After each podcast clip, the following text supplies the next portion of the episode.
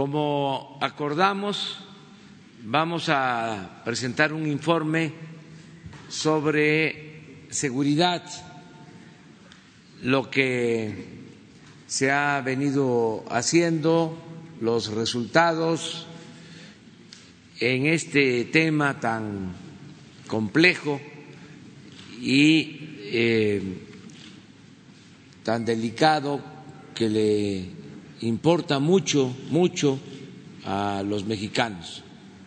Hemos estado trabajando todo el tiempo, no hemos dejado de atender el tema de la inseguridad, de la violencia,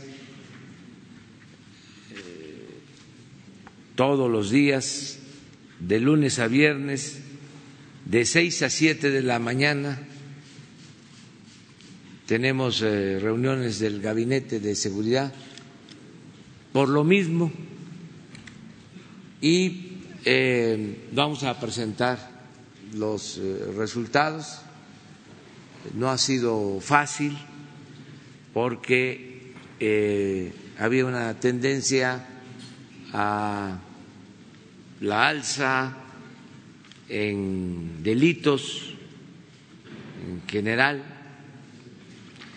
con pocos eh, elementos, instrumentos para enfrentar el problema de la inseguridad, de la violencia.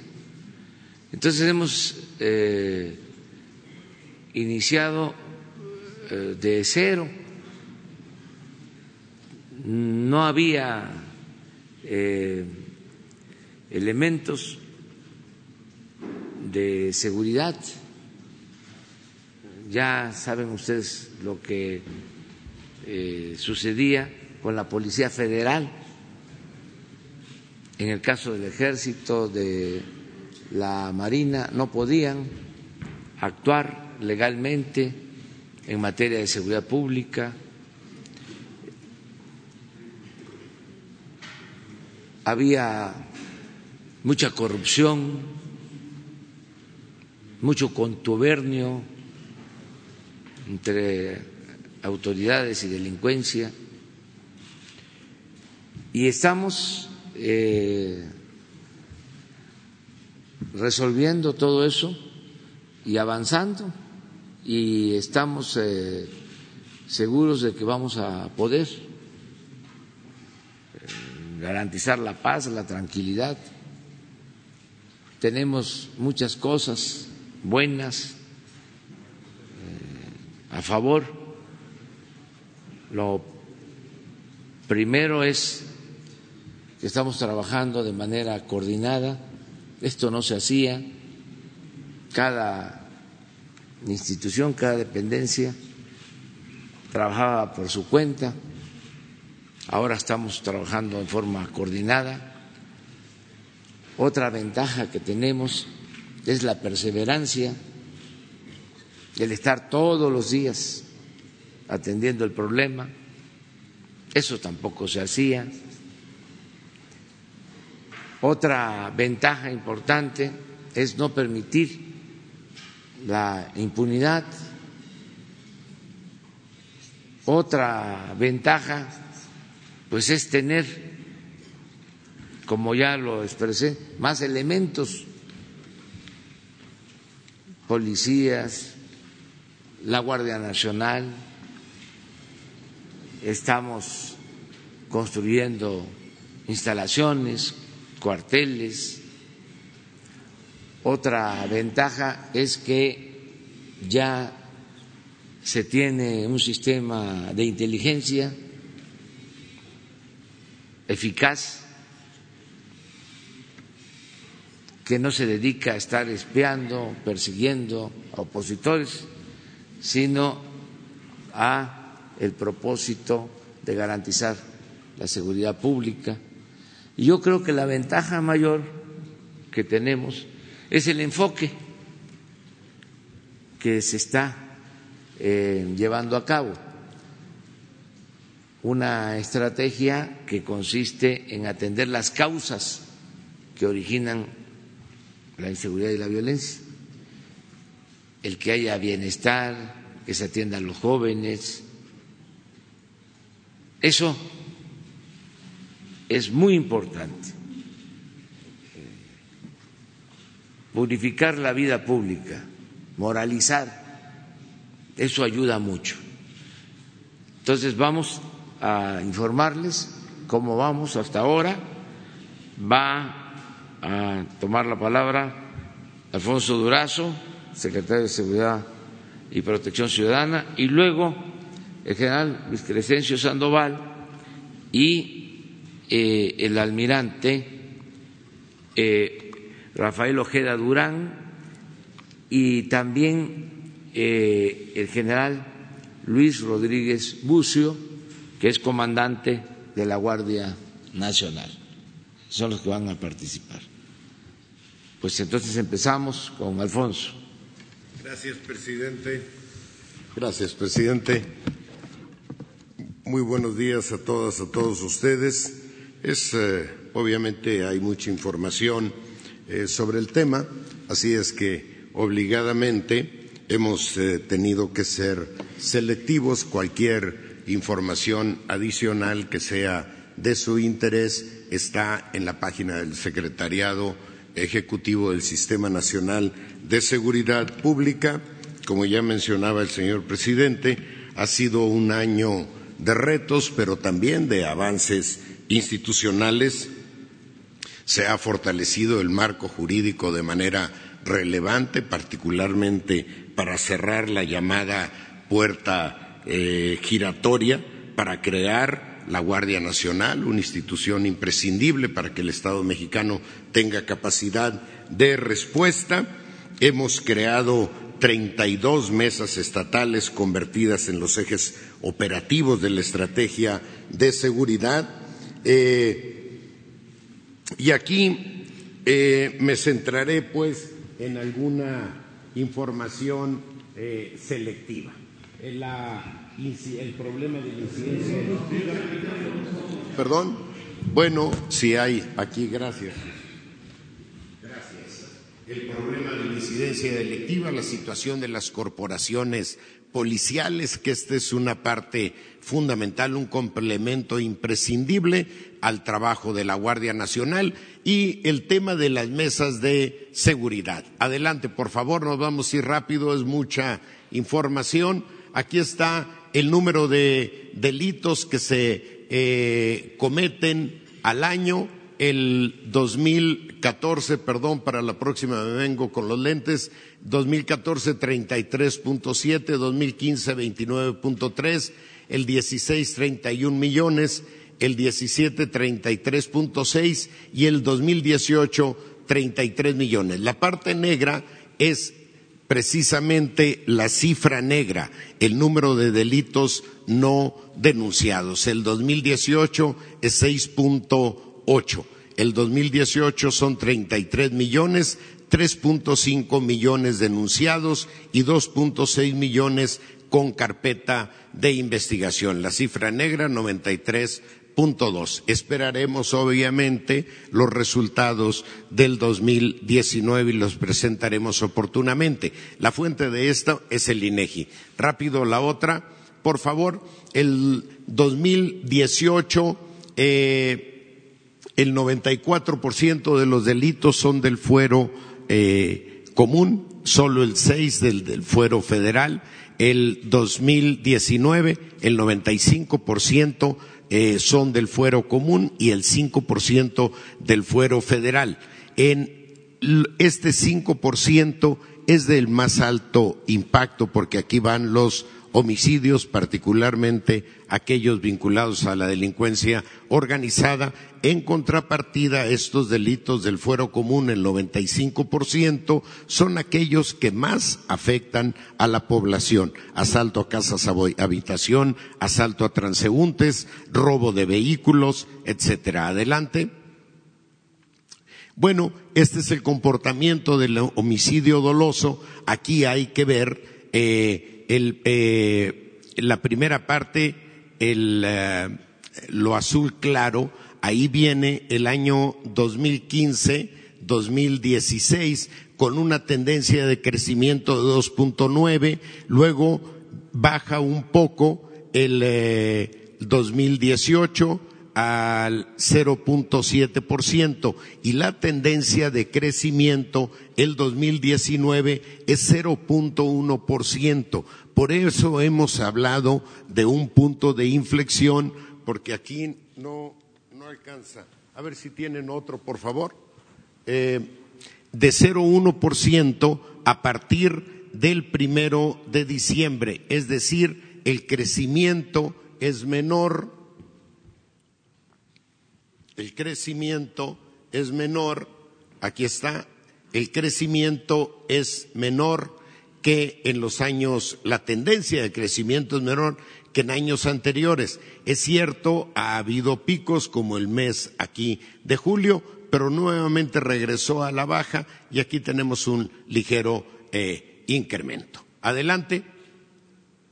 Bueno, los, eh, aquí viene eh, un mapa de calor eh, con la, el número, las entidades que tienen más víctimas de homicidio doloso. El estado con mayor número de homicidios es Guanajuato con 3.211, le siguen Baja California con 2.667, Estado de México, Jalisco, Chihuahua, Michoacán, Guerrero. Y a la inversa, Yucatán es el estado con menos número de homicidios, los de menor, de menos a más, Yucatán, Campeche, Baja Sur, tuvo una reducción muy importante Aguascalientes, Durango, Tlaxcala, Nayarit y Guerrero.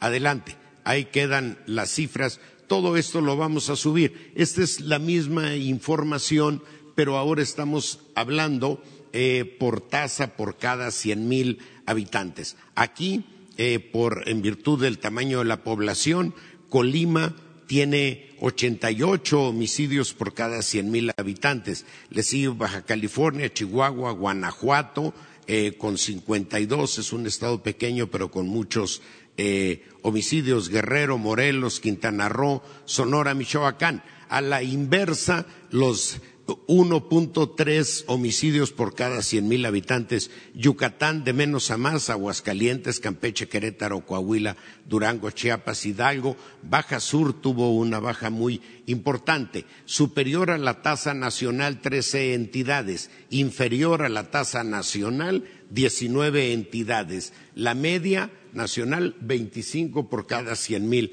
habitantes. Este es el número que nos tenemos que proponer reducir en la próxima, en el informe del próximo año. Adelante, por favor. Aquí está la variación, los estados en donde hubo incremento en el número de homicidios y los estados en donde hubo decremento. Hubo incremento en Sonora, Hidalgo, Morelos, Aguascalientes, Tlaxcala, Nuevo León, Michoacán, Coahuila y Chihuahua a la inversa. Hubo decrementos en Nayarit del 55%, Baja Sur del 55%, Yucatán del 38%, Guerrero 25%, este es un dato muy importante, Tamaulipas 22%, muy importante, Sinaloa menos 18%, Zacatecas, Baja California, San Luis Potosí, eh, Veracruz también registra un menos 7% en la tasa de homicidios. Adelante aumentó en 16 entidades y disminuyó en eh, 16. Municipios que tienen más homicidios dolosos, cifras absolutas, Tijuana con el mayor número, con 1.856, le siguen Juárez, Acapulco, León, Guanajuato, Culiacán, Guadalajara, Benito Juárez, Quintana Roo, Irapuato, Iztapalapa, Chihuahua, Cajeme, Tlaquepaque, Ecatepec, Salamanca. Bueno, Aquí están de menos a más Chimaloacán, Venustiano Carranza, Tlalpan, Victoria Tamaulipas y Guatanejo. ¿Por qué estos 50? Porque son en donde están ubicadas las 50 regiones prioritarias y estamos concentrando los esfuerzos de combate a la inseguridad.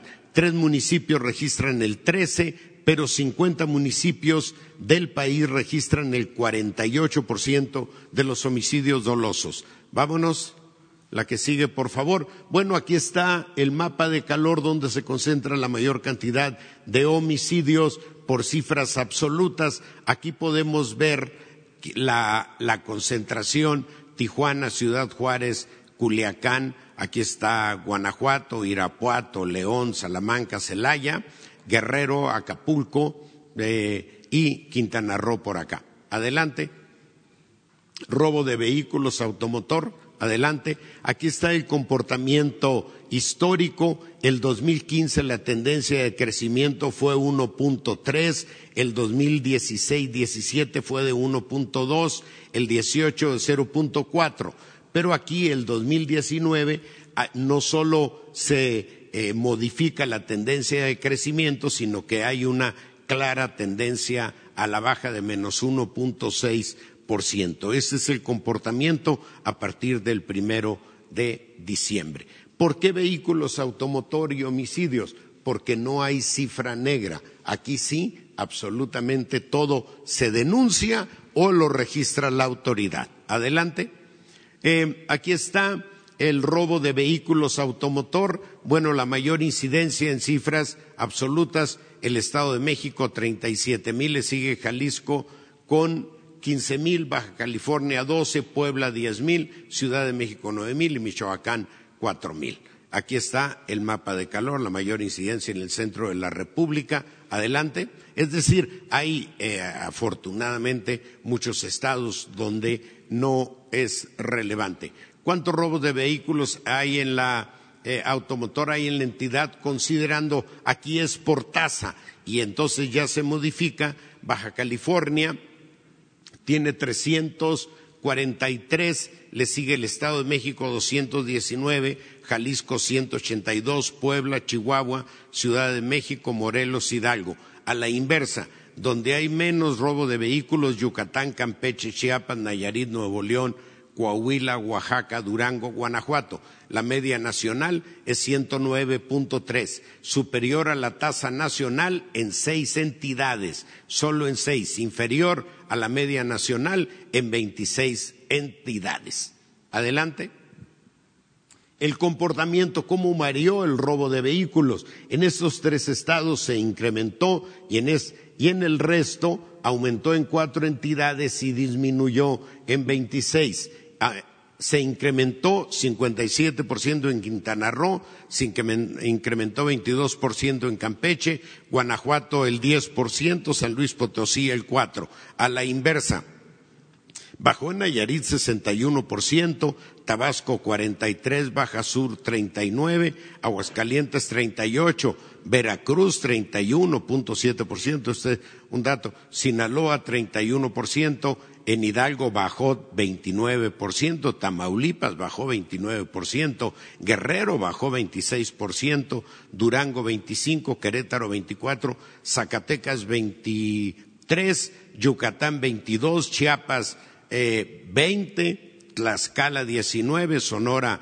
17, Jalisco 17, Estado de México 15 aún y cuando tiene mucho bajó, Baja California también bajó eh, 14% y Colima 13%. Adelante. El robo a transportistas, adelante. Bueno, aquí el comportamiento histórico, aquí 2015-16 creció 4.5, la tendencia de crecimiento, 17, 0.9, el 18 se incrementa de manera importante, 2.9, y aquí viene una baja, no solo se rompe la tendencia de crecimiento, sino que hay una baja del menos 1.7%, aún y cuando eh, tenemos la, la, baja más importante en mayo, hay un incremento, pero nuevamente decrece a partir del mes de noviembre. Sin embargo, a partir del primero de diciembre estamos a la baja. Adelante. Aquí vienen cuántos robos a transportistas del fuero común en números absolutos. El Estado de México con 4.506, Puebla eh, 2007, Michoacán, eh, Nuevo León, San Luis Potosí, Morelos, Tlaxcala, Jalisco. A la inversa, Yucatán, Querétaro, Nayarit, Guerrero, Baja California Sur, Aguascalientes, Sinaloa, e, estos con cero asalto y eh, Campeche dos, Tabasco tres, en fin, se concentra en el centro de la República en donde tenemos el programa eh, de combate al robo, asalto a vehículos, a transporte de carga en carretera, con el sector privado que está dando afortunadamente buenos resultados. Adelante. Aquí está eh, el mapa de calor, la concentración está aquí en el eh, centro de la República y un poco por acá en Nuevo León. Aquí están los números nacionales, el Estado de México, Puebla, Michoacán, Nuevo León, San Luis Potosí, Morelos, Tlaxcala, Jalisco, son los que encabezan el, número por entidad. Adelante. Eh, situación de las corporaciones policiales, adelante. Bueno, aquí está. el promedio internacional de policía por cada mil habitantes es de 2.8. Aquí lo tomamos como eh, referencia, es una referencia internacional. Respecto a este número, la eh, Ciudad de México tiene un excedente de 1.6 respecto al promedio internacional y están a la baja respecto al promedio internacional. Eh, el que eh, más se acerca al promedio internacional sería Yucatán, Tabasco, Chiapas, Tamaulipas, Tlaxcala, Campeche, Nuevo León, eh, Guerrero, Nayarit, Estado de México, San Luis Potosí, y a la inversa estarían más retirados de este parámetro internacional Baja California, Sinaloa, Sonora, eh, Querétaro, Aguascalientes, Coahuila, Durango, Morelos, Guanajuato, Chihuahua, Puebla, Jalisco. Aquí queda la, eh, la gráfica. Adelante. Bueno, ¿qué porcentaje de policías están certificados? Esto es muy importante. Hemos dicho que no se puede combatir al crimen organizado con el crimen uniformado. La certificación es una valoración fundamental sobre la calidad de las policías. ¿Qué porcentaje de policías? Aquí están marcados los que tienen el mayor número de policías certificados. Está Querétaro con el 96%, eh, eh, Guanajuato, Colima con el 86, Guanajuato el 81, Baja California 81, Durango 76, Aguascalientes 7.3, Morelos 7.1, Oaxaca 6.7. El promedio nacional es 46.3, donde está San Luis Potosí, y a partir del promedio nacional vienen los que menos policías certificados tienen, Jalisco, Tlaxcala, Baja Sur, Ciudad de México, Puebla, Sonora, Nayarit, Chiapas, Guerrero, Tamaulipas, Veracruz, Chihuahua, eh, Coahuila. Ahí está el mapa de calor. Adelante.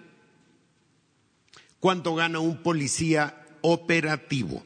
Es las cifras que tenemos registradas en el, eh, Secretariado Ejecutivo del Sistema Nacional de Seguridad Pública. San Luis Potosí es el máximo con 21 mil 190, Sonora con 19 mil, eh, Baja California 18, Jalisco 17, Chihuahua 17, Nuevo León 17, Zacatecas 16, Guanajuato 15, Guerrero 15. El promedio son 13.187, hablando de las policías estatales. Los más bajos son Tabasco con 6.000, Oaxaca, Baja California Sur, Tlaxcala, Ciudad de México con 9.800, 10 mil pesos, eh, Chiapas, Morelos, Nayarit, Michoacán y Campeche. Adelante.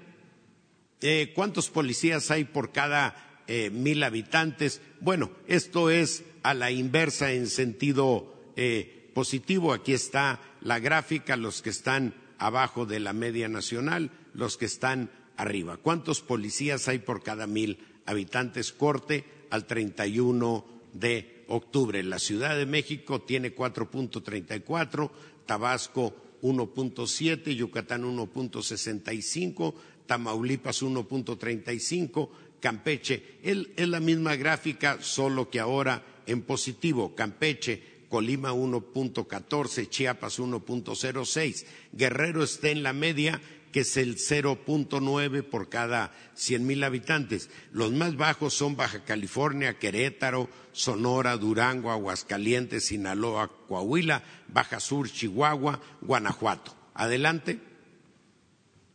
Asistencia a las mesas de seguridad. Hemos dicho que para lograr la coordinación de todas las instancias federales y estatales vinculadas con la seguridad, tenemos que reunirnos diariamente como lo hacemos en el Gabinete de Seguridad.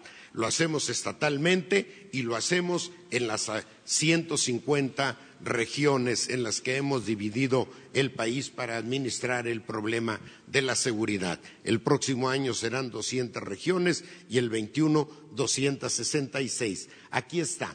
El número, este es el número, eh, de, el número total eh, de eh, reuniones que se han llevado a cabo. La Ciudad de México está por encima en virtud de que se llevan a cabo reuniones sábados y domingos. La cifra obscura marca la asistencia del gobernador.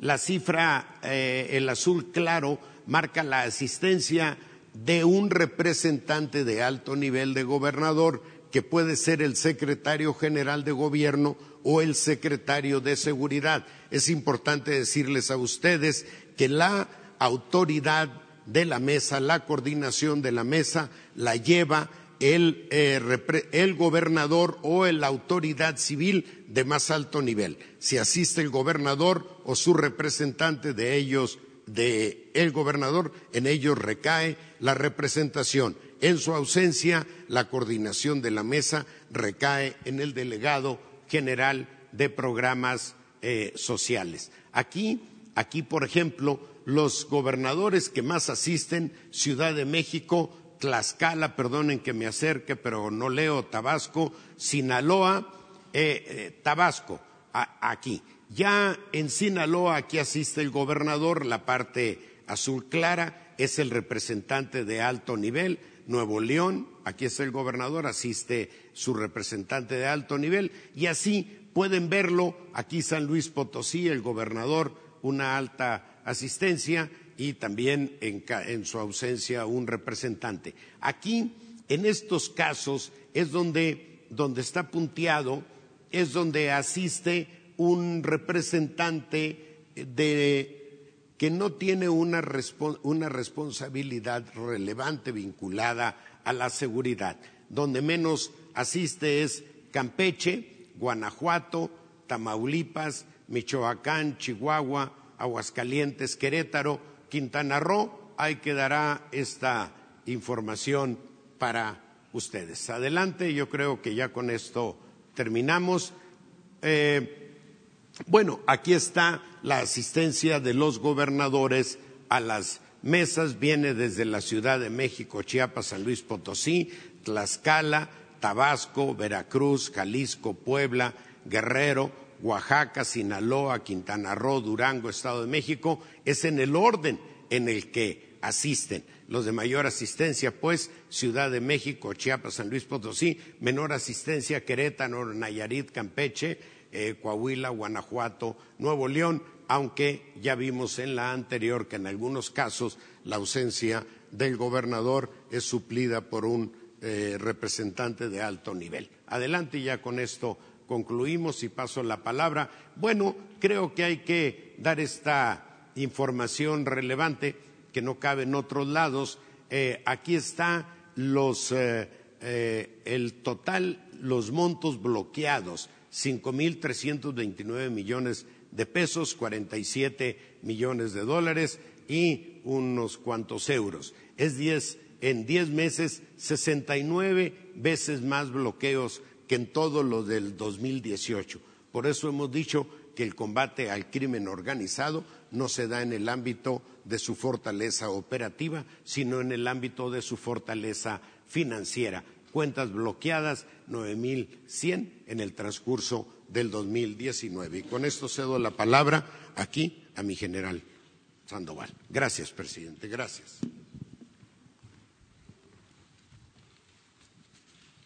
Con su permiso, señor presidente. Liberar aquí el espacio. Gracias.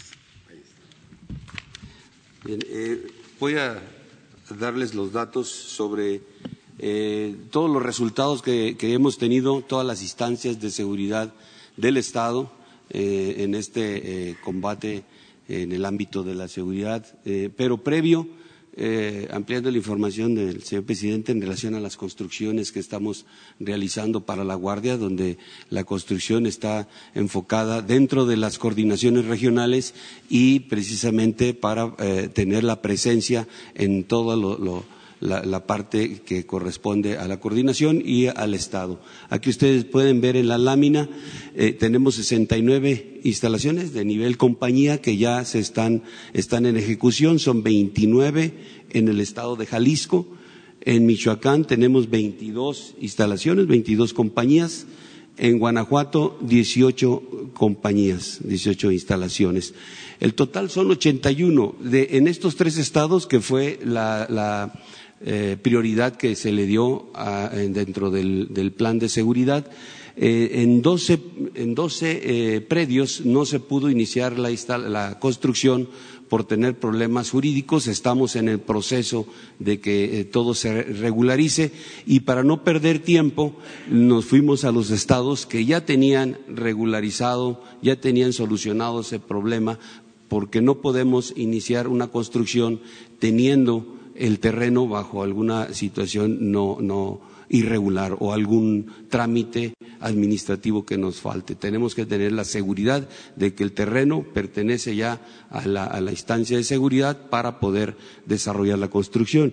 Y es decir que eh, de estos 12 lugares que nos faltaron en estos estados, eh, Durango eh, se están, está por ya iniciar eh, la, construcción de tres compañías, en San Luis Potosí una, en Tamaulipas tres, en Chihuahua una, Baja California una, Sonora una y Sinaloa dos. Con esto tendremos las 81 eh, compañías en donde eh, estará alojada la Guardia Nacional dentro de su despliegue, como ya mencioné, en las coordinaciones regionales que le corresponden a los estados. Ahora sí, por favor, la que sigue. Aquí vamos a dar estos resultados que todas las instancias de seguridad eh, del Estado mexicano han eh, logrado en, esta, eh, en lo que va de la presente administración. Tenemos en estadística general de eventos, tenemos 12.158 aseguramientos en toda la República. Tenemos también de robo de hidrocarburos, eh, 3.470 eventos en, los cuales se eh, ha estado o se detectó ese robo de hidrocarburos y 357 agresiones a todas estas instancias de seguridad. La que sigue, por favor. La droga que hemos asegurado, aquí ustedes pueden ver en la lámina las cantidades en kilogramos, metanfetaminas, 51.909 kilogramos de metanfetaminas, 219.246 kilogramos de marihuana, 21.411 kilogramos de cocaína, 435 kilogramos de heroína, 208 kilogramos de goma de opio, fentanilo, 597 kilogramos de fentanilo, 102 ampolletas de fentanilo y un millón ocho mil cuatrocientos cincuenta y cinco pastillas de fentanilo. Aquí en la información que, tenemos se considera una dosis, una dosis en el fentanilo, que es la droga que más daño causa a la sociedad. Una, dosis, y ya lo habíamos mencionado en anteriores ocasiones, es un gramo de, este eh, fentanilo. En el caso de las ampolletas, una dosis corresponde a una ampolleta y en el caso de las pastillas una dosis corresponde a una pastilla. En base en eso, aquí tenemos un total de 598 millones ocho mil siete dosis de fentanilo que fueron aseguradas por las instituciones de seguridad del Estado. En un cálculo estimado eh, en, recursos de lo que eso representaba, de todas estas drogas, que representaba para, eh, los, grupos delincuenciales. Aquí ustedes pueden observar la cantidad en moneda nacional, 24.813 millones 825 mil 43 pesos moneda nacional. La que sigue, por favor. Hablando de erradicación, la parte de erradicación hemos trabajado y hemos erradicado, destruido 2.522 hectáreas de marihuana y 12.605 hectáreas de amapola. También en el estimado que, hicimos, de acuerdo al, valor de esta droga, la afectación por erradicación son 9.857 eh, millones 511.206 pesos y sumando lo que es la erradicación más las drogas aseguradas, tenemos aquí un total de afectación a la delincuencia organizada perdón, de 34.671 millones 336.250 pesos moneda nacional. Ese es el esfuerzo en este ámbito que se ha realizado. La que sigue, por favor en armamento asegurado, 4.427 armas cortas, 4.852 armas largas, 457 granadas, 27.337 cargadores de diferentes calibres y municiones también de diferentes calibres, 1.102.180. Aquí queremos resaltar en relación a las armas largas, las calibre 50. Eh, aquí estas son las cantidades que hemos asegurado en este año de, armamento de esta naturaleza. 109 fusiles Barrett, dos ametralladoras calibre 50 y estos siete lanzacuetes. Estos son los, armamentos más eh, sofisticados y que en algún momento eh, lo, mencionamos que era armamento antiaéreo. Eh, dejo la palabra al almirante secretario Marina. Compromiso, señor presidente.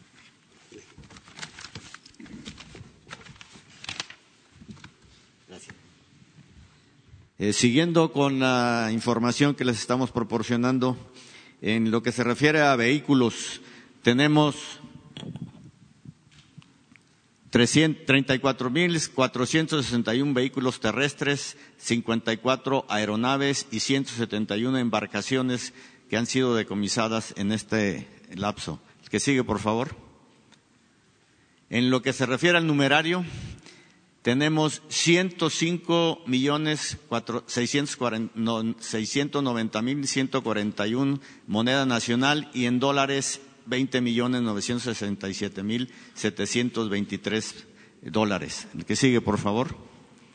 En lo que se refiere a robo de hidrocarburos, ha habido 3.470 eventos de los cuales los dividimos en tomas 6.450, los litros recuperados 19.849.839 litros, vehículos asegurados 3.122 y contenedores 7.041.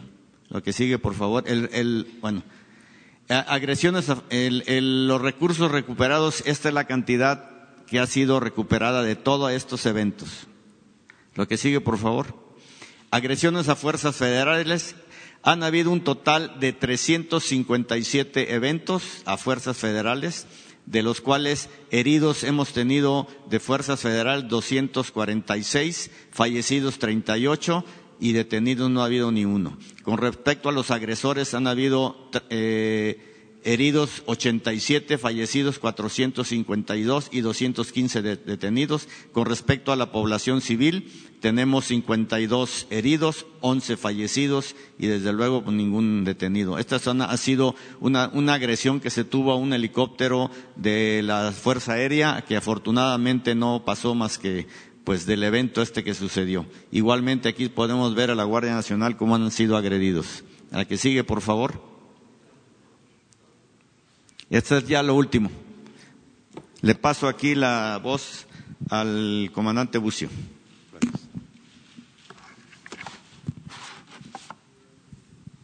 Muy buenos días. Voy a permitir hacer un eh, darles el, el, avance de lo que llevamos hasta el momento por parte de la Guardia Nacional en cuanto al despliegue y efectivos que tenemos a la fecha. Adelante, por favor.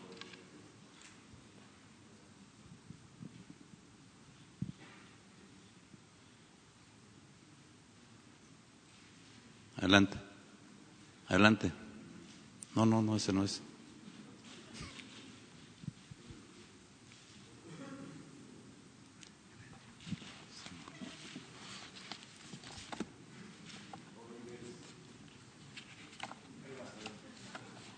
Viene.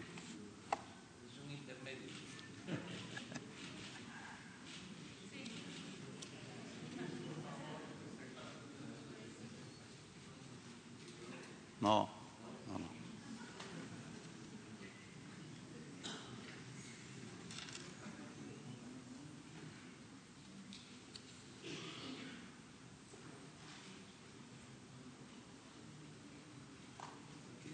Sí, no, en el texto.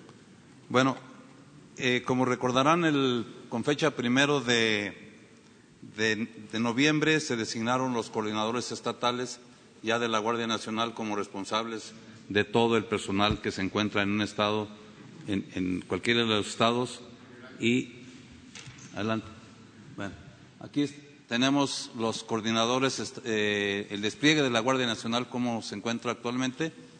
Eh, caso Aguascalientes, tenemos el coordinador estatal, solamente hay una coordinación regional, en esa coordinación regional hay 384 elementos y por eh, la seguridad en carreteras e instalaciones se incorporaron 140 elementos. Este personal es el- los efectivos que correspondían a la División de Seguridad Regional o principal- que principalmente dan la seguridad en carreteras. Entonces, el total ahora en Aguascalientes es de 524. Si vemos, por ejemplo, Coahuila, tiene tres coordinaciones, en ellas hay 1.662 elementos desplegados, más los dos- 276 de seguridad en carreteras e instalaciones. Pasamos a la siguiente. Lo mismo vemos aquí el Estado de México, por ejemplo, es una, un estado que tiene 32 coordinaciones regionales, en ellas es- están desplegados 3.740 más perdón, eh, el Estado de México, 7.114 más 1.465 de seguridad en carreteras e instalaciones. Hace un total de 8.579. Adelante. Y aquí, bueno, tenemos el gran total, son 150 coordinaciones. En, cada coordina- en, el total de las coordinaciones tenemos desplegados 56.571. De esos, solamente llamo su atención en que 13.454 elementos de Sedena y 500 de CEMAR solamente de momento están en apoyo a la Guardia Nacional. Es personal que no está destinado a pasar a la Guardia Nacional y por lo tanto en algún momento tenemos que relevarlos. Eh, por parte de, seguridad en carreteras e instalaciones, el total actual es de 17.866 para eh, tener un total de 74.437 elementos desplegados en cada una del- en, el- en el en la totalidad de la República Mexicana. Adelante. Eh, también eh, llamo su atención en que tenemos un efectivo de la, de la Policía Federal que pasa a Guardia Nacional, que sin embargo, pues no impacta en el despliegue regional porque son elementos que están eh, principalmente llevando a cabo labores de investigación eh, en, oficinas eh, y son principalmente las eh, lo que eran las divisiones de antidrogas, ahora Dirección General de Antidrogas, científica, inteligencia e investigación. Esto nos hace un efectivo de 9.147 elementos que pasan a la Guardia Nacional y son también ya, bueno, parte de la Guardia Nacional, sin embargo, no, no, como les digo, no impactan en el despliegue en los estados. Adelante.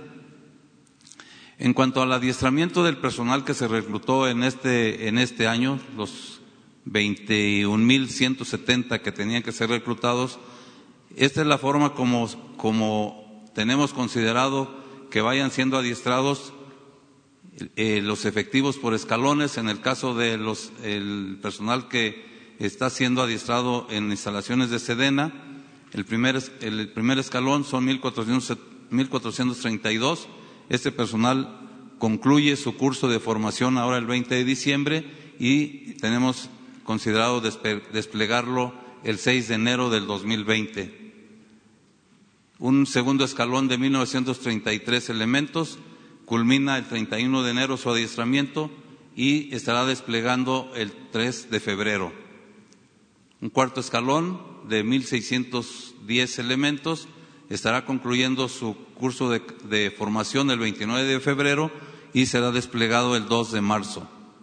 Y así, el cuarto escalón eh, terminaría el 3 de abril para desplegarlo el 6 de abril y por último el, escalón el escalón más grande que está adiestrándose en instalaciones de Sedena estará terminando el 29 de mayo y desplegará el primero de junio.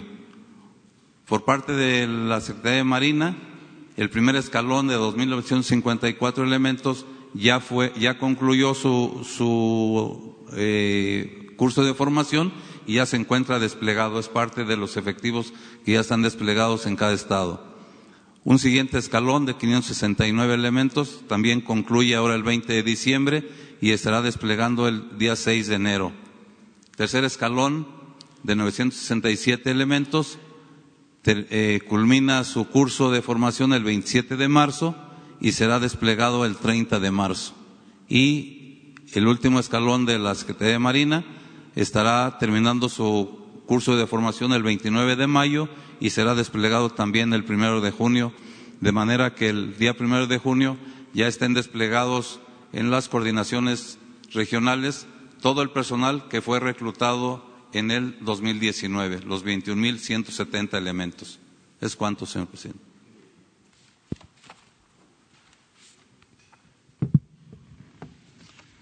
Bueno, pues este es el informe este, general. Toda esta información, todos estos datos se van a tener en las redes, van a subirse a las redes sociales, van a poder ser consultados estos y más eh, elementos, más información. Eh, vamos a abrir para preguntas. Empezamos por allá.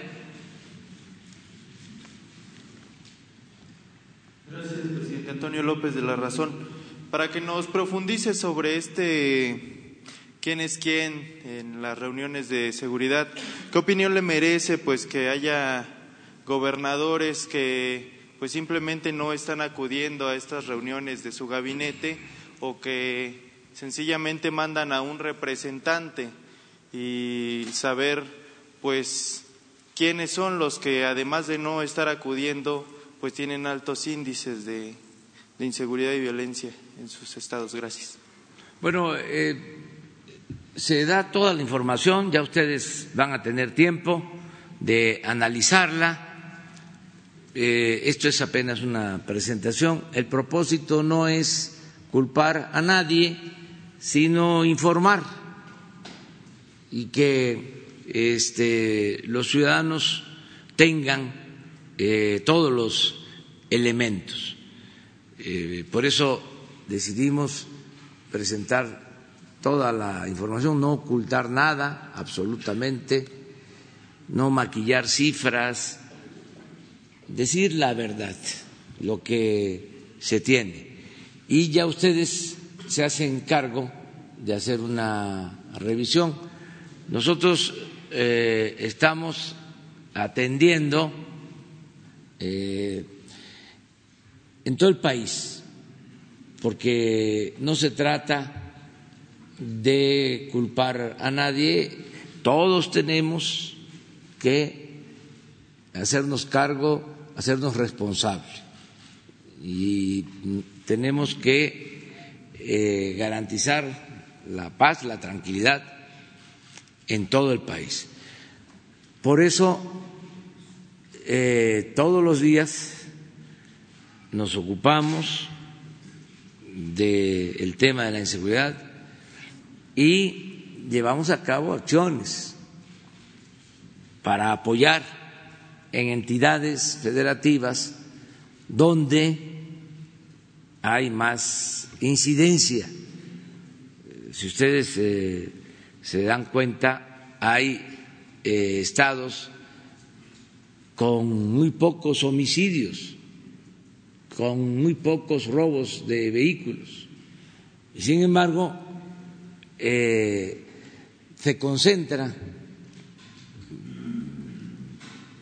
eh, la incidencia delictiva en homicidios, en robo de vehículos, en pocas entidades. En el caso de homicidios, yo les diría que de las 32 entidades eh, hay 10 en donde tenemos el porcentaje mayor y se están atendiendo y hemos podido avanzar en, en algunas de esas 10 donde es evidente que hemos logrado disminución y en otras eh, ha sido más complejo, ha sido más difícil. Es el caso de Guanajuato, donde el principal problema que tenemos son homicidios. A veces Guanajuato nos representa hasta el 15% de los homicidios diarios en el país. ¿Qué estamos haciendo en este caso? Pues reforzando, ayudando con acciones especiales. Esto es lo que se viene haciendo eh, y pidiéndole a las autoridades locales que eh, se apliquen también, muchos lo hacen, otros delegan, eso no es recomendable. Este es eh, el problema que más le preocupa a la gente y por eso debe de tener toda la atención, más que otros. Y hay veces que no se atiende de manera directa.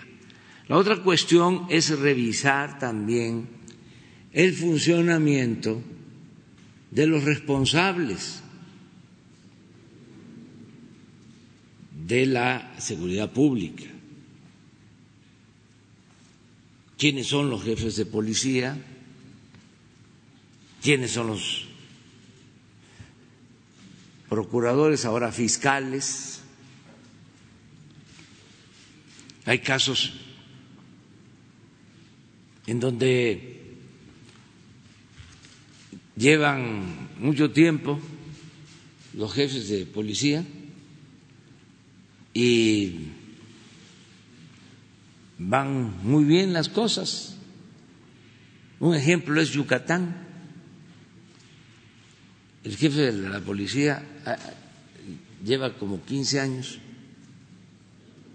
ha estado en gobierno de distintos partidos y es bueno el resultado. Hay otros casos donde no es así, tanto en jefes de policías como en fiscales. Hemos notado también que si se lleva a cabo un cambio, se refleja en la incidencia delictiva.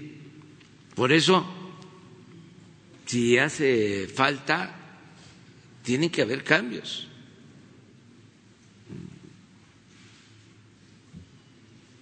Si no hay resultados, la política, entre otras cosas, son resultados.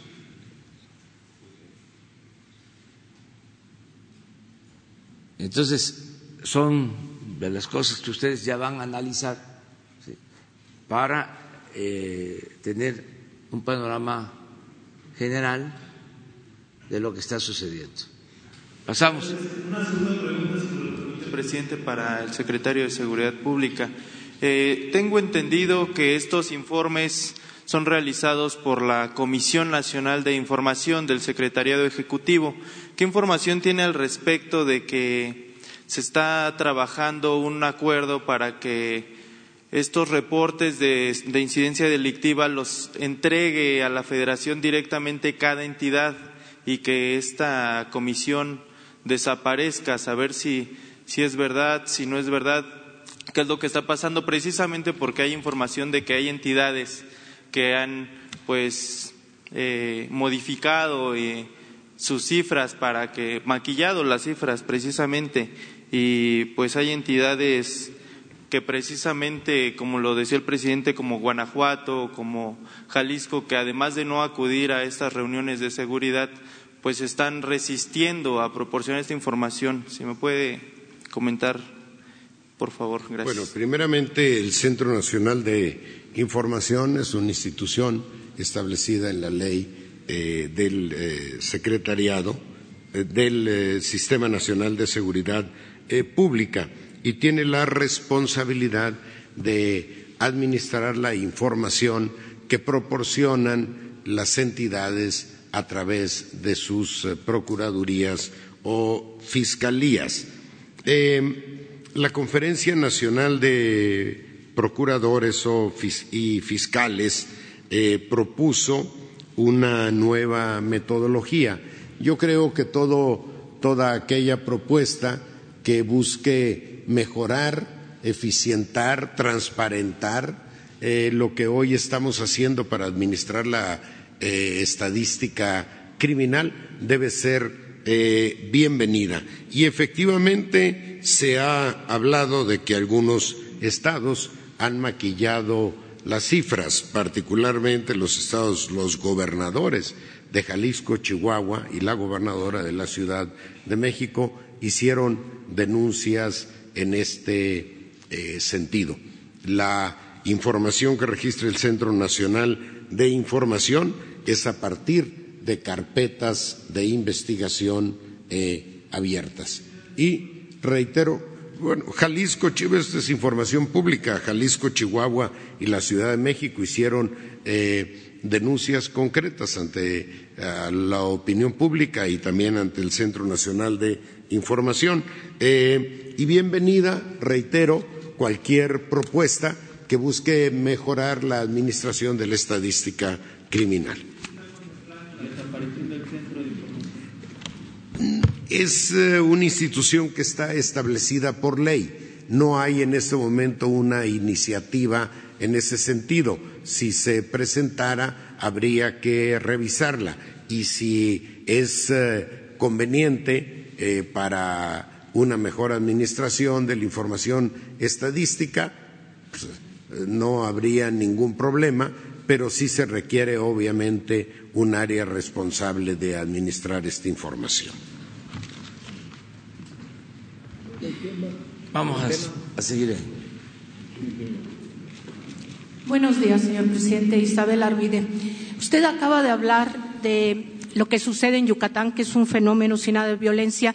Sin embargo, Luis Felipe Saidén, el secretario de Seguridad Pública, que lleva más de 18 años ahí, estuvo indiciado por complicidad con el crimen organizado por el subprocurador José Luis Santiago Vasconcelos cuando levantó, porque es la manera de decirlo, se llevó, detuvo a toda la delegación de la PGR en Cancún y Luis Felipe Saidén estaba en la policía municipal de Cancún. Se dice mucho y ya ve que luego las investigaciones periodísticas resultan ser muy apegadas a la realidad, que ese sistema tan sofisticado que tiene Saidén para saber cualquier vehículo con placas de otro estado que entra al Estado, en el momento que entra, lo detienen.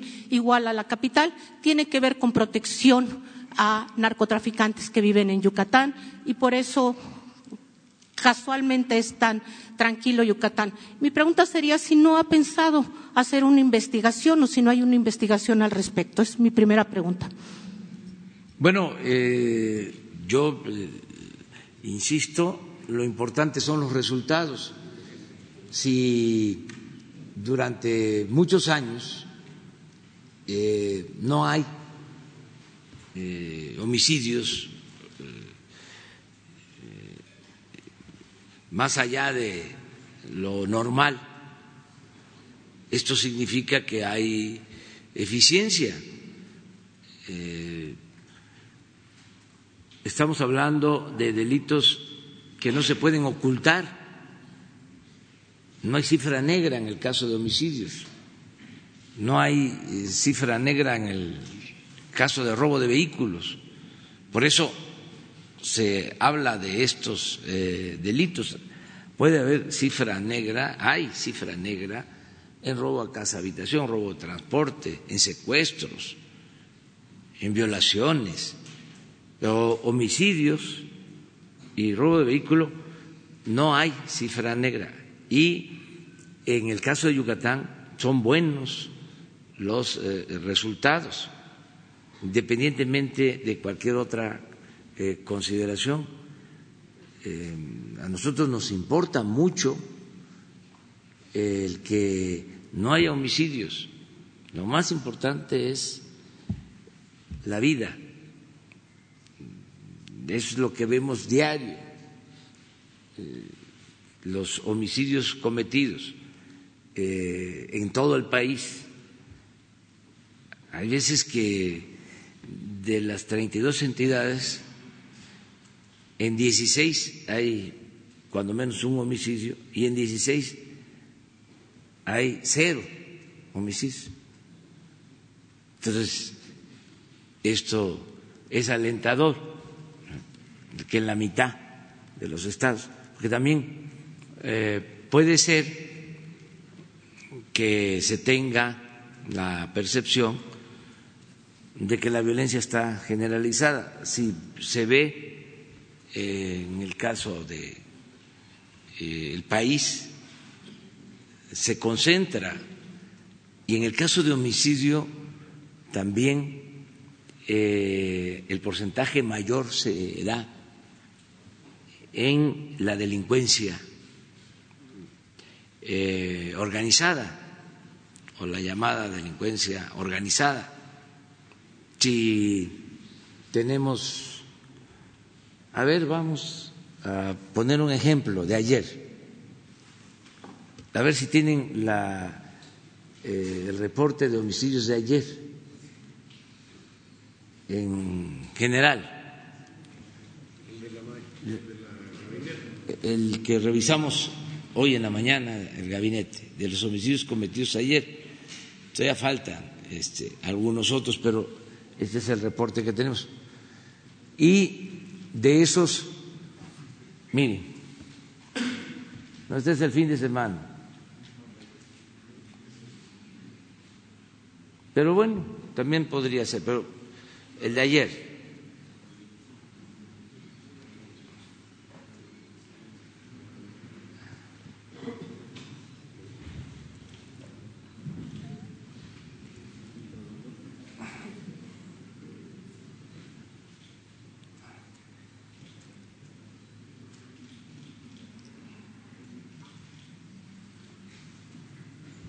Nosotros tenemos registrados 75 ayer. 75. En seis estados,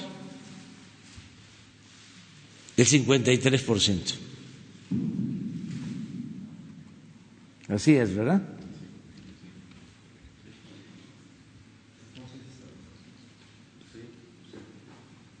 Y lo que les decía de Guanajuato, porque no hablo al tanteo, de 75, 8, 12%. Pero a ver la otra lámina sobre, sí, de hoy, sobre cuántos de los 75 tienen que ver con delincuencia organizada. Ah, bueno, sí. Pero aquí está la...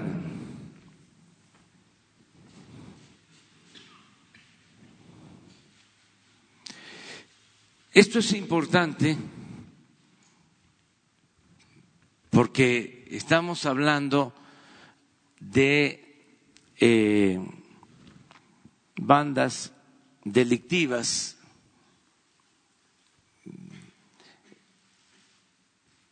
establecidas, eh, hechas de tiempo atrás, que son las que nos están costando más trabajo.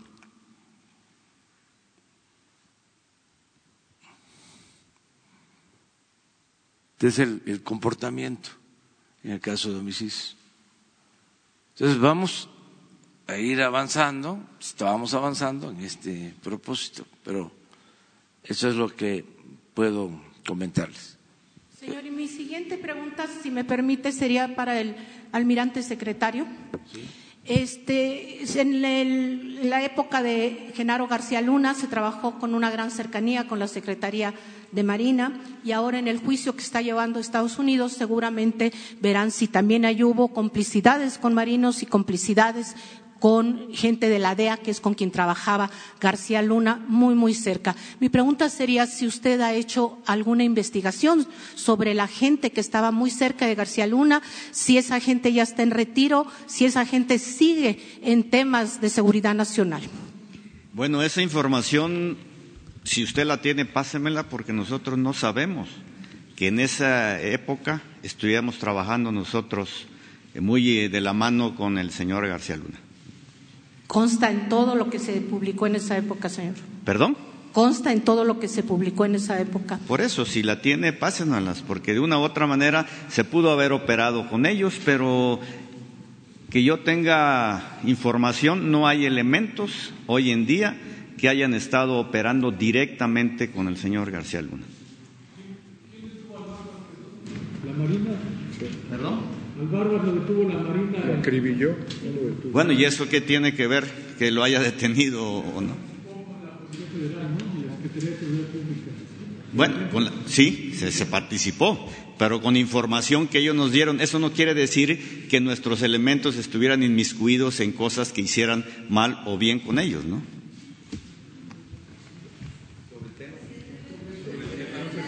Vamos a este lado. Ya se calentó mucho boca. Este.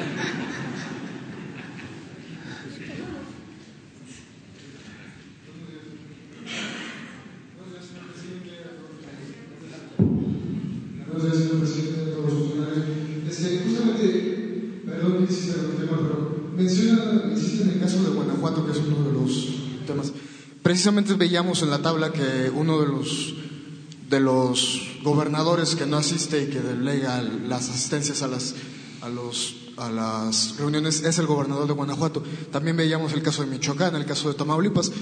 Este, ¿qué se qué hace en estas situaciones con estos gobernadores que, que, no, que no le dan seguimiento a la estrategia de seguridad.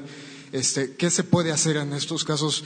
Este, si bien pues son poderes autónomos, tienen responsabilidades este, propias, este, sin embargo, pues no hay una cooperación de su parte. Y si pudiera replicar la pregunta con de este, que se hizo respecto a la Marina con el secretario de la Defensa Nacional, si hay alguna investigación, como ya lo hizo el secretario Durazo respecto a las posibles vinculaciones de Genaro García Luna al interior de la Secretaría de, la, de Seguridad Pública en la Defensa Nacional. Muchas gracias. Bueno, eh, lo que buscamos es eh, convencer persuadir, buscar eh, acuerdo y la verdad se tiene muy buena relación con los gobernadores y vamos a seguir eh, trabajando de manera coordinada, pero también eh, informando con transparencia, no ocultando nada Vamos a, seguir trabajando de manera coordinada. Eh, cuando no hay eh, participación de los gobiernos locales, pues nosotros tenemos que suplir, no puede haber vacíos, los vacíos de poder eh, no deben de existir, sobre todo cuando se trata de la autoridad, porque los vacíos siempre se llenan por la autoridad o por otros. Entonces, no hay que dejar vacíos. Si no se está eh, teniendo resultados, hay que reforzar. ¿Qué es lo que estamos haciendo en eh, los eh, municipios donde tenemos más incidencia delictiva? Es donde hay más presencia de la Guardia Nacional y donde nos están ayudando más tanto la Secretaría de Marina como la Secretaría de la Defensa.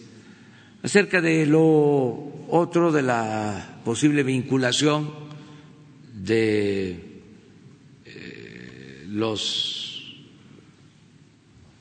eh, servidores públicos de los gobiernos pasados con los eh, actuales, pues ya está muy claro de que estamos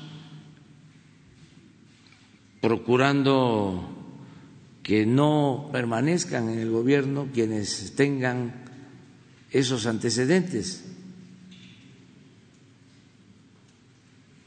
Entre otras cosas, porque son concepciones distintas. Ya hemos hablado aquí de la estrategia que se aplicó del mátalos en caliente, el querer resolver el problema de la violencia con la violencia, el aniquilar las masacres, eso ya no se permite. Ahora, así como se dice pomposamente, hablando físico, eh, es un nuevo paradigma en la atención a la seguridad. Entonces, quienes eh, tienen eh, esa mentalidad de querer apagar el fuego con el fuego, de no respetar derechos humanos, quienes todavía están con la idea o el criterio de que tú actúa y nosotros nos hacemos cargo de los derechos humanos, pues ya no deben de estar aquí. No corresponde a esta nueva realidad. Todos, en general. Y quiero comentarles que en los mandos, de manera eh, muy particular, tanto eh, el almirante Ojeda como el general Luis Crescencio Sandoval son gentes eh, rectas, eh, íntegras, eh, defensoras de la vida. Y lo he dicho en otras ocasiones, cuando me tocó designarlos, hice una investigación eh, de todos los almirantes, de todos los generales de división, y en los dos casos, lo que resaltaba es que son incorruptibles.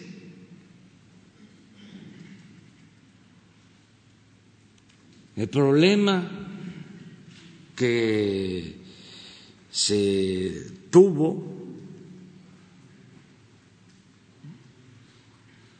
es que no habían ideales, no habían principios en los servidores públicos.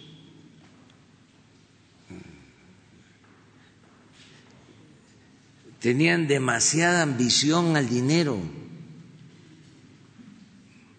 a lo material.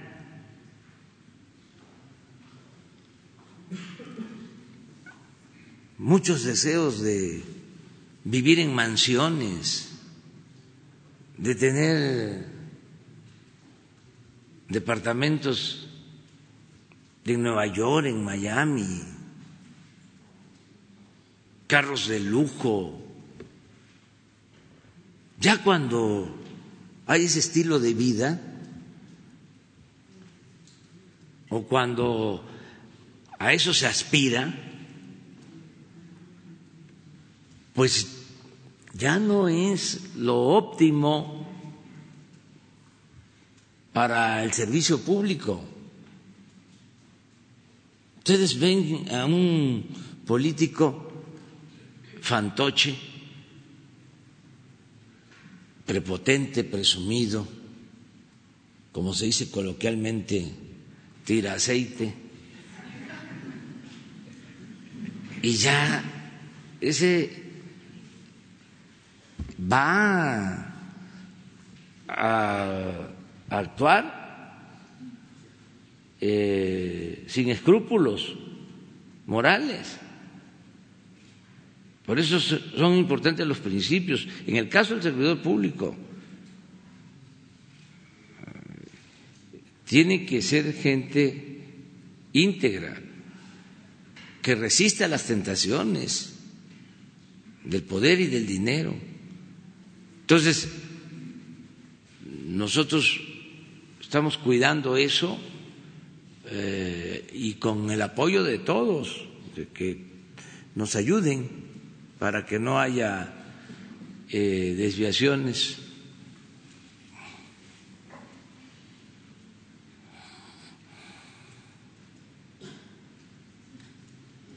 Buenos días, Shaila eh, Rosagel, corresponsal del Grupo Gili, El Imparcial de Sonora, La Crónica y Frontera de Tijuana. Buenos días, presidente. Buenos días al Gabinete de Seguridad. Eh, me gustaría saber eh, que nos me pueden dar un balance de la estrategia de seguridad en Tijuana. Ya vimos que es el que tiene mayor número de homicidios y bueno, fue ahí donde, donde arrancó la, la estrategia de seguridad, recordamos, en, en Tijuana. Eh, ¿Cómo calificarían la estrategia en Tijuana? ¿Cómo ha funcionado? Si nos pudieran hablar un poquito de eso y si tiene alguna estrategia frontal para atacar la problemática de minicasinos ahí en Baja California, especialmente en Tijuana, donde se estima existen más de cinco mil máquinas tragamonedas que son utilizadas por menores de edad que saben de, este tema. Y también eh, al presidente, ¿cuál ha sido la respuesta de los gobernadores eh, ante el anuncio de que se daría este quién es quién que se nos presentó hoy? Gracias. Bueno, vamos a tener una reunión con los gobernadores en esta semana y es muy buena la relación y ellos entienden pues que tenemos que informarle a los eh, ciudadanos. No tenemos diferencias no hay eh, pleitos. Acerca de Tijuana es uno de los eh, municipios que se le ha dado atención especial. Incluso hay una este, gráfica de los municipios.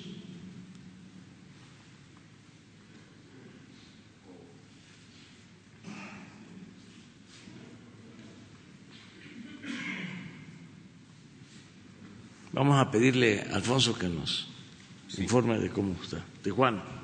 Bueno, eh, sí, Tijuana aparece, esto es de ayer, son, son, seis, es el municipio el día de ayer que tuvo más eh, homicidios, eh, pero también debo aquí resaltar que no obstante ser, siempre que haya un homicidio en cualquier lado es una cifra alta, así sea uno, pero eh, Tijuana tuvo picos eh, francamente dramáticos.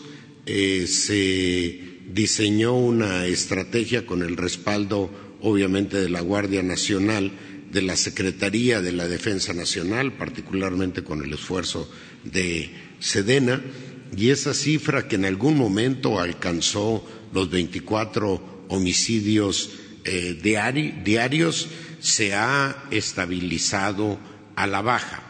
Quiero decir que en este momento este número es una cifra atípica ya para Tijuana, porque usualmente, para nuestra fortuna, está en los tres, cuatro, cinco, eh, seis y a veces se dispara, como el día de ayer. Pero cualquiera que sea el número, mientras haya un homicidio, hay una responsabilidad pendiente para cumplir. Eh, la estrategia de seguridad en Tijuana, eh, puesto que sí es el, municipio que más homicidios eh, dolosos tiene durante este periodo. Y bueno, ahí arrancó la estrategia de seguridad. ¿Funcionó? ¿No funcionó? ¿Cuál sería la calificación? Eh, eh, ha funcionado en el sentido de que hemos, se han ido reduciendo el número de homicidios. Decía que llegamos a tener días al inicio o como recibimos el gobierno y todavía al inicio del actual gobierno durante el mes de diciembre, llegamos a tener cifras de hasta de 24 homicidios en un solo día. Ahí ordenó el presidente una nueva estrategia como se está iniciando en eh, Guanajuato y hubo un abatimiento importante. Tenemos que reforzar esa estrategia. Ha venido dando resultados, pero tenemos que reforzarla para reducir todavía esa cifra. Yo siempre digo que nuestro reto en materia de seguridad es el corto plazo, porque este año se construyeron las eh, instituciones para combatir eficazmente la inseguridad pero esas instituciones requieren de un proceso de maduración institucional. Es el caso de la Guardia Nacional. No puedes tomar un recluta de la calle ahora y ponerlo mañana al servicio de la seguridad. Tienes que pasarlo por un proceso de cuando menos siete meses. Entonces, la Guardia Nacional va a ir creciendo y ampliando su despliegue progresivamente en todo el país y ahí de manera prioritaria contemplamos a Tijuana. Perdón.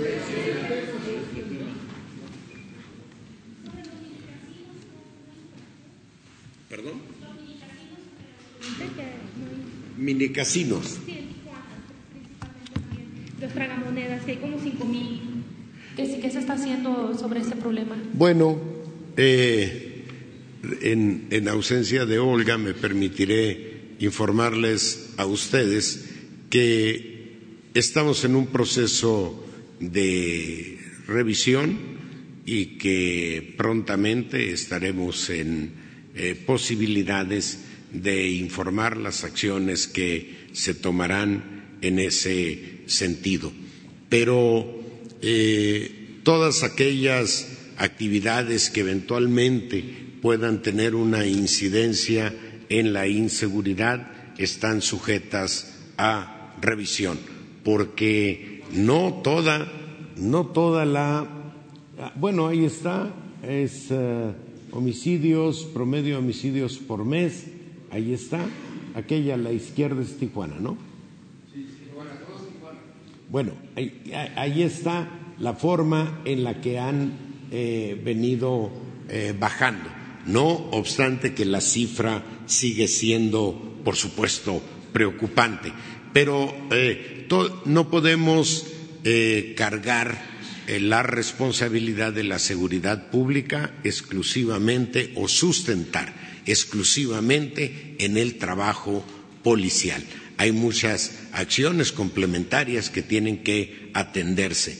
Por eso decimos que la política social va en paralelo a la política de seguridad generando oportunidades, pero también tenemos que revisar una serie de actividades de diverso tipo que son que pueden ser eventualmente generadoras de eh, criminalidad. Los casinos son, es un tema sensible, particularmente por la posibilidad, ya se han conocido algunos casos en Nuevo León y en Coahuila, de lavado de dinero y actividades eh, de tipo criminal. Les informaremos muy prontamente. Mira, este es, ese es lo que preguntabas, que a partir del, operativo de Tijuana, esa es la información que se tiene. Pero ya, adelante. Presidente, buenos días, Luis Méndez de Notimex. Y me gustaría preguntarle, ante estos datos que ustedes presentan, donde se señala que un policía en Tabasco tiene un sueldo de 6.300 frente a un policía en San Luis Potosí que tiene un sueldo de 21 mil pesos, ¿habría una forma o se, establecería un tipo de acuerdo nacional para tratar de emparejar los salarios de los policías. También se señala sobre el mismo caso de los policías, presidente, la certificación ya me llama la atención que esta certificación de policías, en el caso de la Ciudad de México, por ejemplo, apenas el 14% de los policías están certificados o en el caso eh, de Jalisco, solo el 2.7%. En este sentido, ¿cuáles serían las estrategias del gobierno primero para equilibrar los salarios y segundo para lograr una certificación? Y si me permite, le hago una segunda pregunta. Gracias. Sí, ya se está trabajando en esto, hay un plan para mejorar eh, los salarios de los policías, también para contratar a más policías, para eh, enfrentar el déficit que se tiene, eh, garantizando mejores sueldos, mejores prestaciones en general. ya hay modificaciones al fondo que se utiliza para la seguridad pública en los estados y en los municipios. Eh, sobre este tema se va a hablar en la próxima reunión esta semana, mañana, con los gobernadores. Es parte de lo que se va a tratar. Sí, es para un acuerdo nacional. Incluso ya se llegó a un preacuerdo eh, con el propósito de distribuir mejor los recursos. Presidente, una segunda pregunta. Los datos también que presenta usted, hay una alta asistencia de la jefa de gobierno de la Ciudad de México, Claudia Sheinbaum, y hay una disminución o una nula presencia del gobernador de Guanajuato, Diego Sinué. Sin embargo, en ambos estados, bueno, en la Ciudad de México y en el estado de Guanajuato, pues los delitos se mantienen. Una de las hipótesis que usted señala es la resistencia de grupos criminales. A mí me gustaría preguntarle a usted o a su equipo ¿Qué grupos están establecidos, identificados en la Ciudad de México y en Guanajuato, que son los que están dando la resistencia y por eso no están bajando los homicidios? Sí, hay grupos eh, conocidos, tanto en la Ciudad de México como en eh, Guanajuato, en Jalisco, en algunas regiones del país. Pero eso este, es eh, parte de eh, el análisis que se tiene en la Secretaría de Seguridad Pública y en cada dependencia del Gabinete de Seguridad. Se informa sobre eso, pero por lo general este, eh, tratamos de no eh, hablar mucho públicamente sobre cómo se les llama a los grupos, eh, de que existen, existen, eh, en cada estado se tienen identificado, aquí, en la Ciudad de México, en todos lados.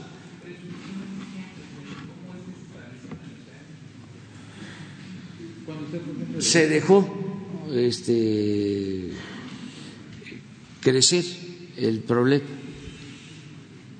en el caso de la Ciudad de México, no habían así las bandas, existía la delincuencia, pero no era, eh, vamos a decir, delincuencia organizada eh, como ahora.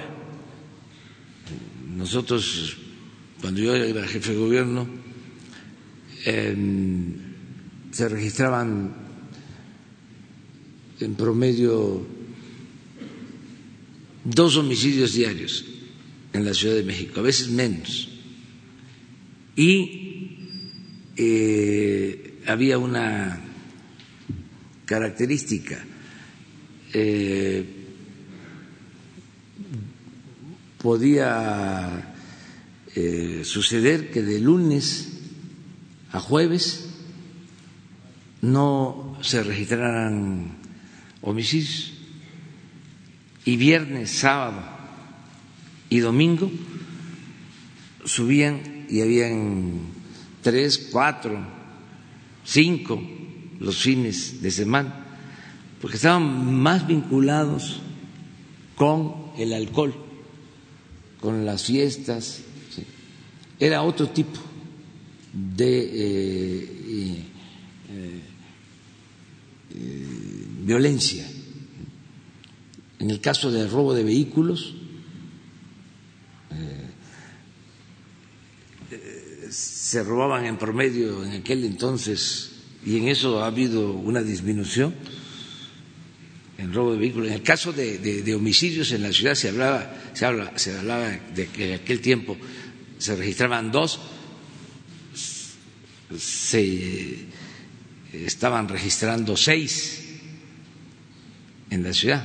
O sea, estamos hablando de eh, muchos más, de dos a seis aumentó. Ahora, por el trabajo que está haciendo la jefe de gobierno, eh, ya han bajado a cuatro, que es importante en el caso de la ciudad. Pero en lo de vehículos, robo de vehículos, en promedio 80 se robaban en aquel entonces, ahora menos, ahora está como en 40 eh, el robo de vehículos. Y era distinto a los homicidios. Eh, el robo de vehículo eh, se registraba de lunes a jueves viernes, sábado y domingo, bajaba al, al revés de el caso de los homicidios. Todo esto porque estábamos pendientes como ahora, pero no habían las bandas, este, eh, lo que se conoce como crimen organizado. Entonces, ¿cómo se fueron creando pues yo creo que fue descuido. Eh, la policía de la Ciudad de México era una policía muy responsable, eh, que actuaba con rectitud, venía de ser una policía mal eh, calificada con la llamada hermandad. Y luego hubo un tiempo que las cuatro corporaciones de la Ciudad de México eh, fueron eh, un ejemplo, incluso en el sueldo, que ahora está bajo, eran de las que policías que eh, más ganaban, había capacitación, la policía preventiva, la policía auxiliar, la policía bancaria y lo que ahora se conoce como policía ministerial o judicial, eh, pero era muy buena eh, policía. Entonces, esto es de trabajar permanentemente, de que no haya descuidos y que no haya contubernio, que eh, exista muy claramente una línea divisoria entre autoridad y delincuencia. Si se le da protección a la delincuencia, no se avanza. Eh, miren lo que está sucediendo ahora, este, este caso tan comentado. Entonces, hay que procurar eso, eh, que la policía, que los ministerios públicos, que los jueces, que los servidores públicos no estén subordinados al servicio de la delincuencia, que no estén siendo sobornados por la delincuencia, que no se tolere la delincuencia. Eh, eso ayuda mucho. Ese es tu. Ahora yo estoy, eh, también para concluir, muy contento porque, en efecto, Claudia Sheinbaum todos los días, eh, desde las seis de la mañana, está atendiendo este asunto. No tengo yo información sobre eso.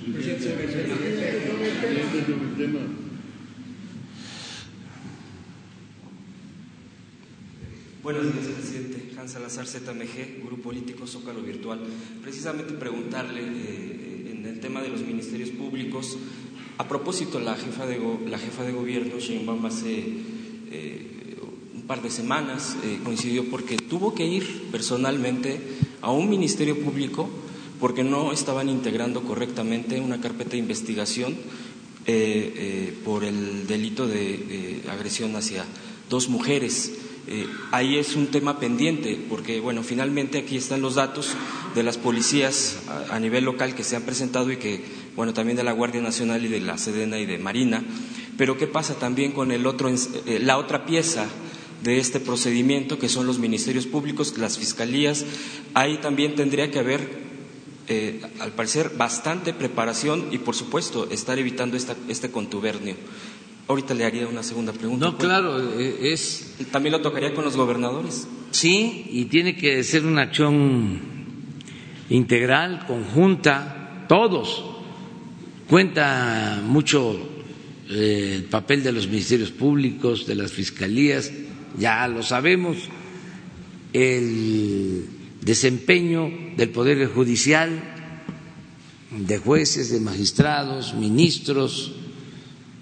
Les comentaba yo que estoy eh, optimista porque se ha iniciado un proceso de renovación en el Poder Judicial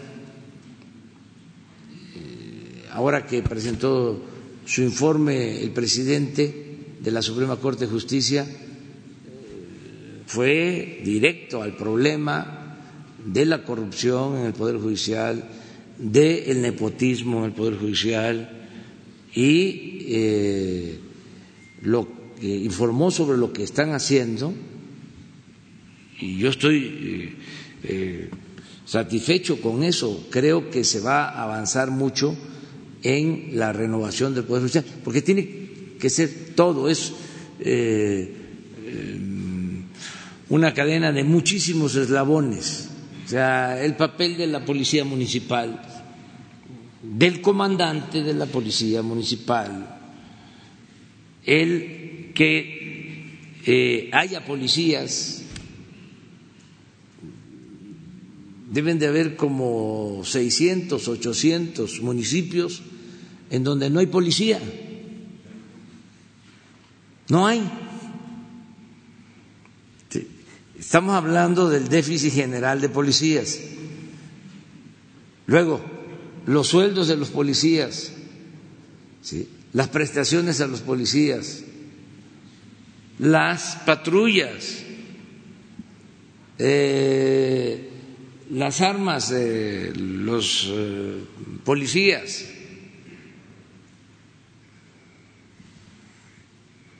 Acabo de estar en Tabasco y en un acto en Jalapa, Tabasco.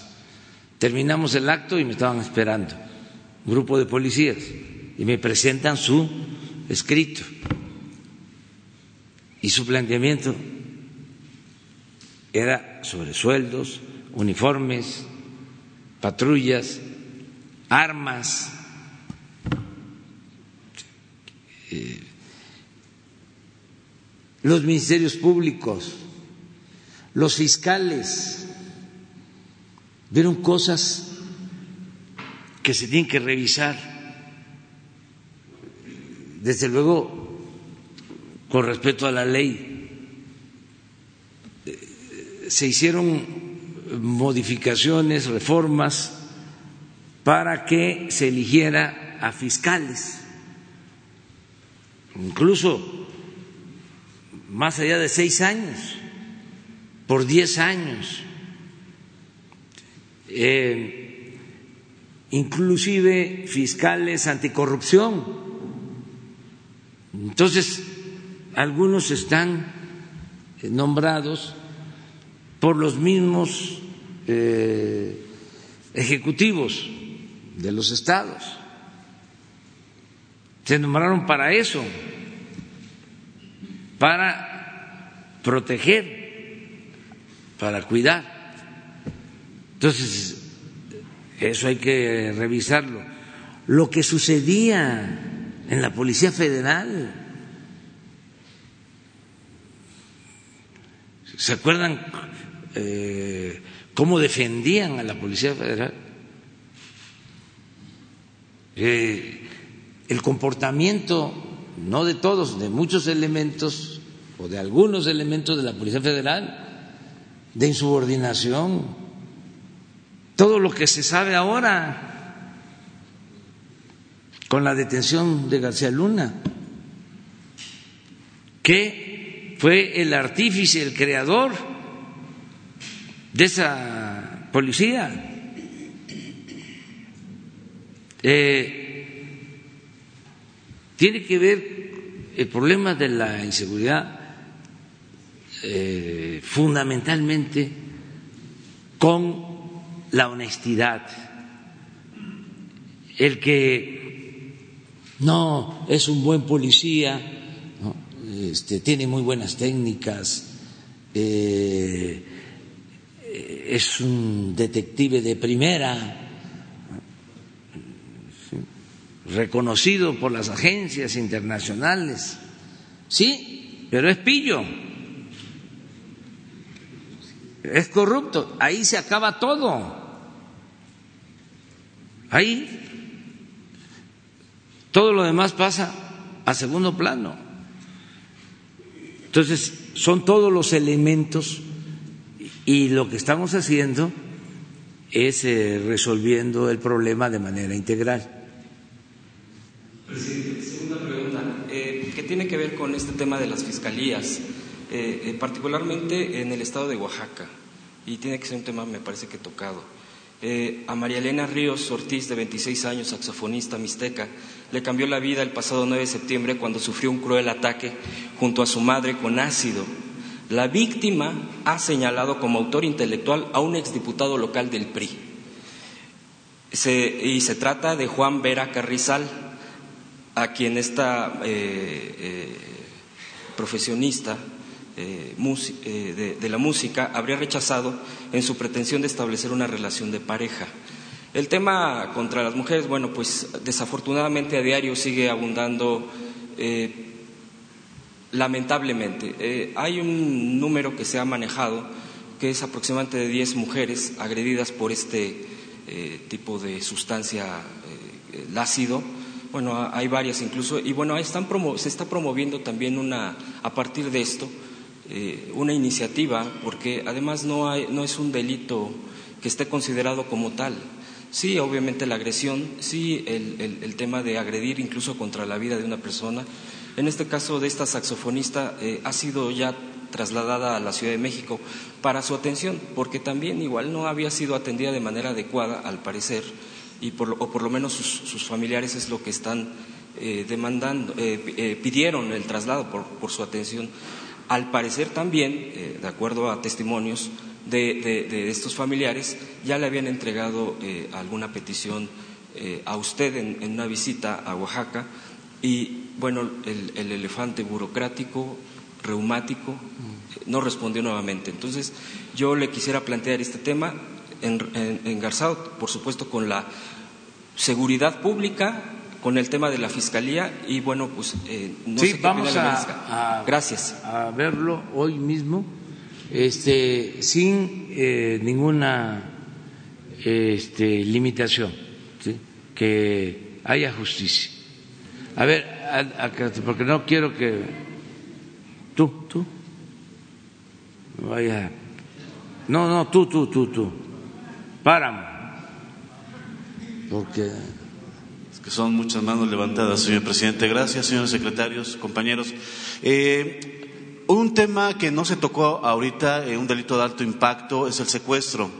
Eh, si el secretario de Seguridad eh, tuviese algunos datos acerca de ello. Ayer la organización Alto al Secuestro dio a conocer que había un incremento de 33% en la comisión de este delito en este año a lo largo, con diferentes picos a lo largo de cada mes pero aquí me llamó la atención que no se dio a conocer este, este recuento. Si el secretario o usted tuviese algún comentario acerca de ello, y ahorita le haría otra preguntación. Eh, sí, efectivamente debatimos sobre la estadística de este eh, tema. Es eh, obviamente un tema de carácter local, sin embargo, tiene en su solución todo el respaldo del Gobierno federal a través de la Comisión Nacional de eh, Antisecuestros. Eh, sin embargo, las cifras es uno de los delitos en donde la cifra es negra, es mayor. Muchos delitos no son, muchos secuestros no son denunciados precisamente porque las víctimas quieren eh, mantener eh, fuera del alcance de la justicia este acto que han eh, padecido. Esa es la razón fundamental por la que no se incluyó aquí, pero está la información disponible en la página del Centro Nacional de Información del Secretariado. Efectivamente tuvo un pico eh, eh, por los meses de abril, mayo, si no mal recuerdo, pero, pero está, aquí está, pero está ya, como se puede mostrar aquí, en, eh, afortunadamente en descenso. Hemos, aprovecho para decir a ustedes que hemos consolidado de manera muy importante la Comisión Nacional Antisecuestros con elementos eh, de la ex Policía Federal eh, que estaban destinados a esta tarea, altamente profesionales, fueron pasados por eh, un examen, de nuevo por el examen de confianza y se integraron para fortalecer las capacidades de esta comisión.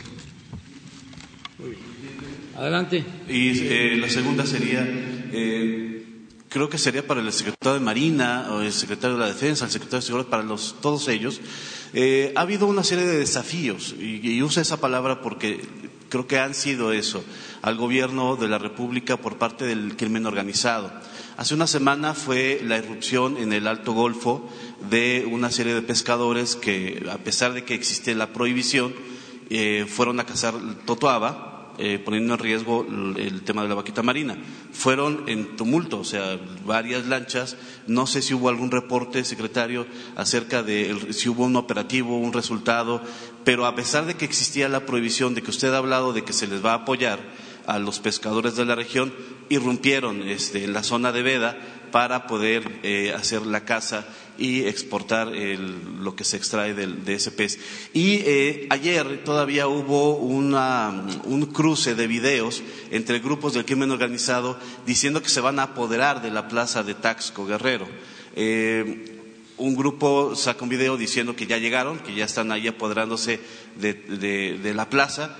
Hay otro video más tarde del grupo contrario, del Jalisco Nueva Generación, diciendo que ellos eh, van a tener presencia también ahí, que van a combatir al otro grupo. Eh, ¿Qué se está haciendo en esto? Porque finalmente eh, usted eh, ha dicho que se aplica inteligencia, que se está tratando de combatir por otros medios al crimen a las bandas, pero parece que estos son desafíos de que aprovechan de que hay un, vimos en las cifras una impunidad de más del 93% eh, para eh, hacer, su actividad sin que haya ninguna consecuencia.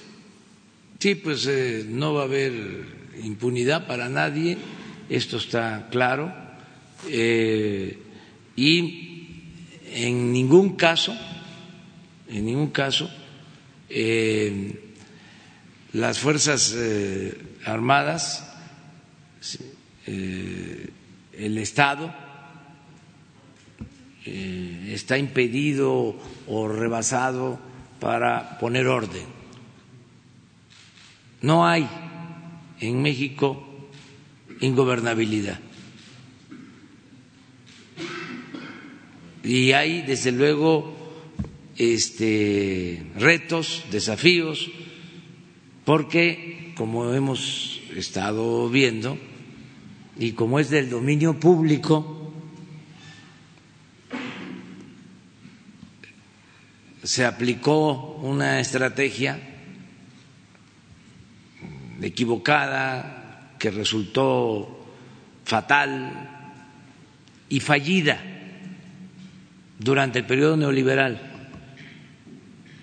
sobre todo a partir de que se declara la guerra al narcotráfico, que se descompone todo, se corrompe todo. Ya más pruebas, pues no pueden haber. Lo este, sorprendente es que cuando nosotros decidimos cambiar la estrategia,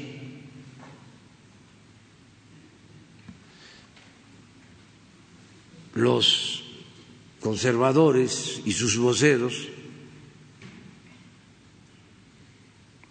se nos eh, lanzaron con todo.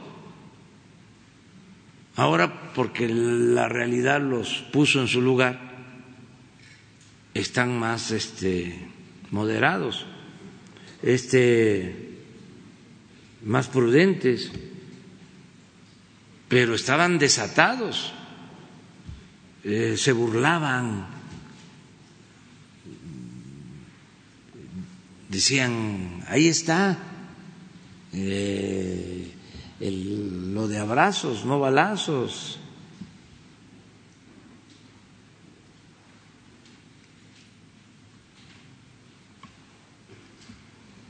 Y el no darle la importancia que tiene el combate a la corrupción. Nos hemos cansado de decir de que el principal problema de México era la corrupción. El principal problema de México. Nada ha dañado más a México que la deshonestidad de los gobernantes. Eso es lo que ha dado al traste con todo esa es la causa principal de la desigualdad social, de la desigualdad económica, de la inseguridad, de la violencia.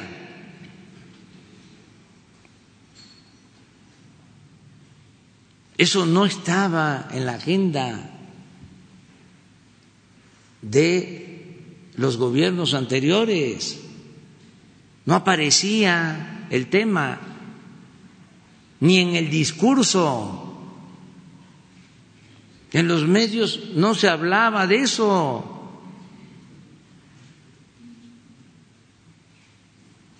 Por eso eh, tuvo tanto efecto, impactó tanto el que en los gobiernos anteriores se han llevado a cabo eh, reportajes denunciando corrupción y a periodistas, periodistas, eh, periodistas que se dedicaban a eso, mujeres y hombres, le fue muy mal, muy mal, los persiguieron, Era un tema vedado. Yo les comentaba de cómo cuando estaba de moda, ¿no?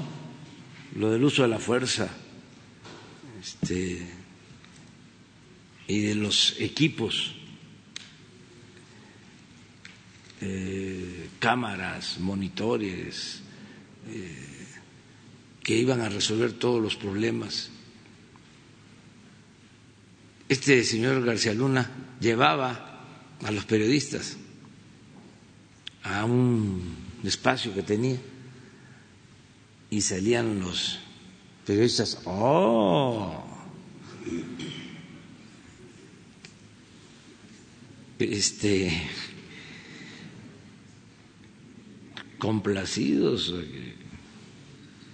qué barbaridad, eh, qué eficiencia.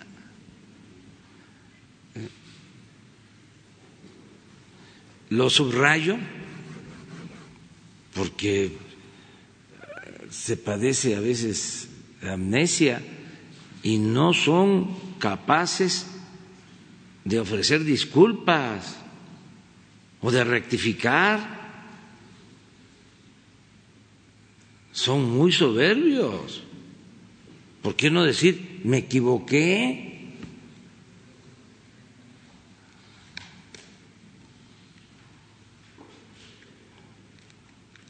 Pero bueno, ese es otro asunto. Mañana vamos a continuar, porque ya hoy.